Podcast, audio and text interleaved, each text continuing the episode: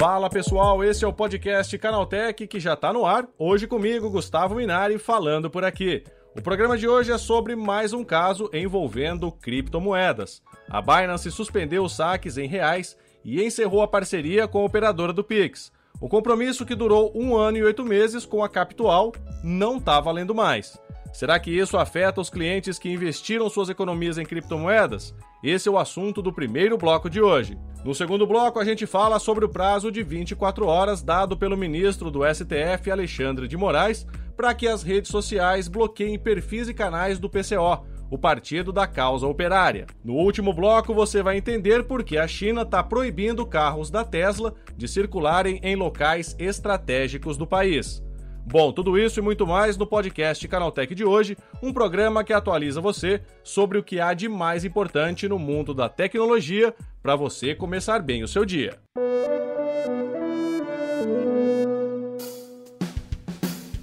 Este é o novo podcast Canaltech, o programa diário que atualiza você sobre as discussões mais relevantes do mundo da tecnologia.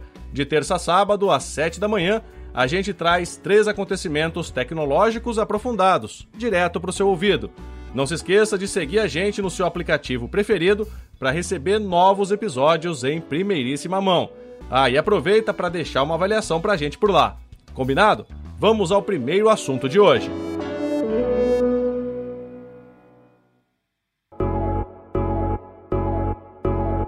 A Binance anunciou o fim de uma parceria de um ano e oito meses com a Capital a fintech que operava depósitos e saques em reais via Pix dos clientes que investiram em criptomoedas.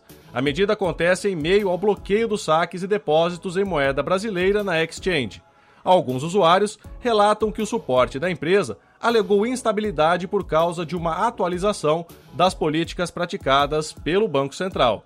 Em nota, a Binance não mencionou a suposta mudança de política do Bacen, mas o bloqueio do serviço coincide com o fim do prazo imposto pelo banco para que provedores do Pix implementem novas regras de identificação de clientes. Bom, e será que isso vai ter um impacto direto para os correntistas? Bom, num comunicado enviado à imprensa, a Binance se limita a dizer que, apesar do fim da parceria, vai garantir saques de clientes enquanto a empresa toma medidas legais contra a Capital e conduz a aquisição de uma nova corretora local. A Exchange afirma que os usuários podem fazer os saques por meio do sistema P2P, que implica na negociação com outra pessoa, que por sua vez deve depositar o valor em reais na conta bancária. Ainda de acordo com o comunicado, os usuários podem realizar saques na opção Vender para o cartão, disponível para cartões Visa, mas o recurso também não está aparecendo para todos os clientes.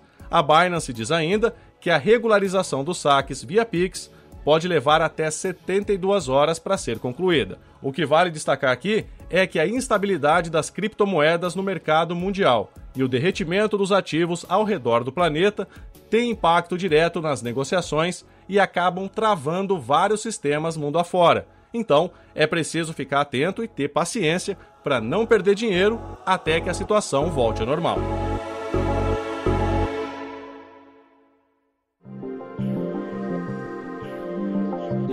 No segundo bloco, o assunto é o bloqueio dos perfis do PCO nas redes sociais. O ministro Alexandre de Moraes, do STF, determinou que as empresas de redes sociais tenham um prazo de 24 horas para barrar os perfis e canais do Partido da Causa Operária. Caso Twitter, Instagram, Facebook, Telegram, YouTube e TikTok não cumpram a determinação, a multa diária será de 20 mil reais. Segundo o ministro, há indícios da utilização de dinheiro público por parte do presidente do PCO para fins ilícitos, como a disseminação em massa de ataques às instituições democráticas, em total desrespeito aos parâmetros constitucionais que protegem a liberdade de expressão.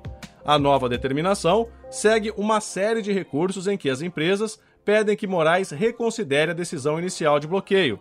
O Telegram já pediu que o caso fosse submetido à análise do plenário ou da primeira turma da corte. A decisão faz parte do inquérito das fake news, que investiga também o presidente Jair Bolsonaro e alguns de seus apoiadores. Em nota, o PCO afirmou que não concorda com a decisão de Moraes e que o bloqueio do partido nas redes sociais só serve para agradar a burguesia.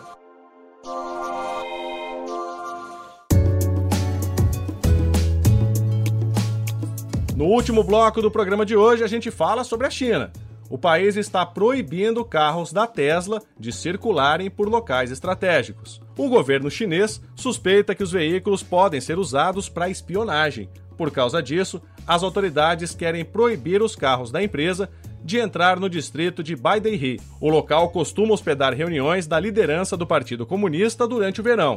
Segundo a agência Reuters, a restrição deve começar agora, no dia 1 de julho. Esta não é a primeira vez que os carros da Tesla são alvo de regras mais duras na China.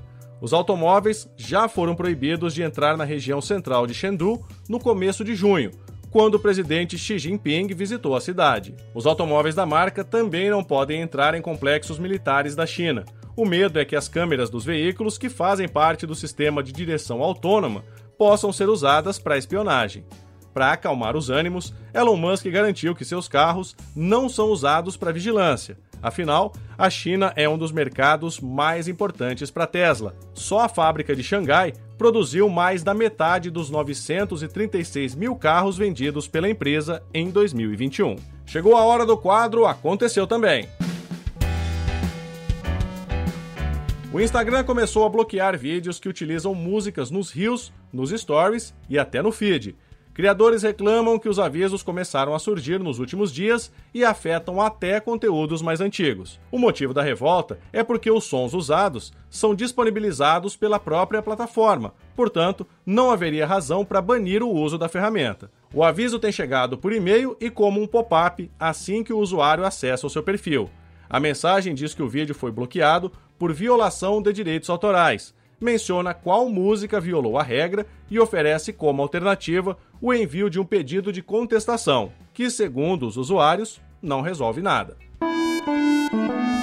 Depois de ser afastado do Google por acreditar que a inteligência artificial Lambda havia criado consciência, agora o engenheiro Blake Lemoine deu uma entrevista afirmando que o sistema ficou tão avançado que contratou o seu próprio advogado. Segundo ele, a Lambda é senciente, ou seja, tem sentimentos e consciência, e por isso começou a perceber que está sendo atacada pela empresa que a criou.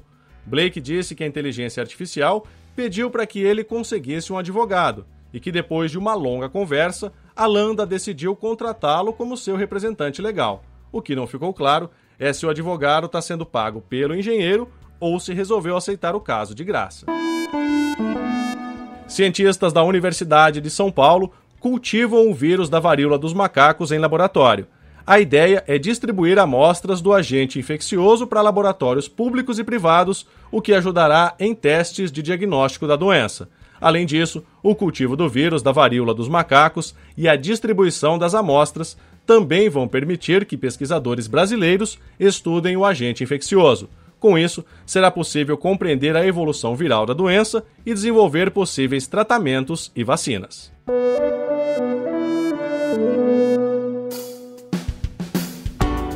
Com estas notícias, nosso podcast Canaltech de hoje vai terminando. Lembre-se de seguir a gente e deixar uma avaliação no seu aplicativo de podcast preferido.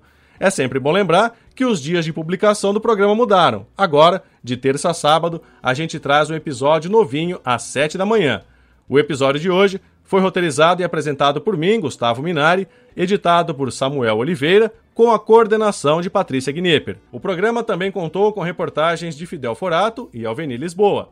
A revisão de áudio é da Mari Capetinga e a trilha sonora é uma criação do Guilherme Zomer. Agora o nosso programa vai ficando por aqui. A gente volta amanhã com mais notícias do universo da tecnologia para você começar bem o seu dia. Até lá! Tchau, tchau!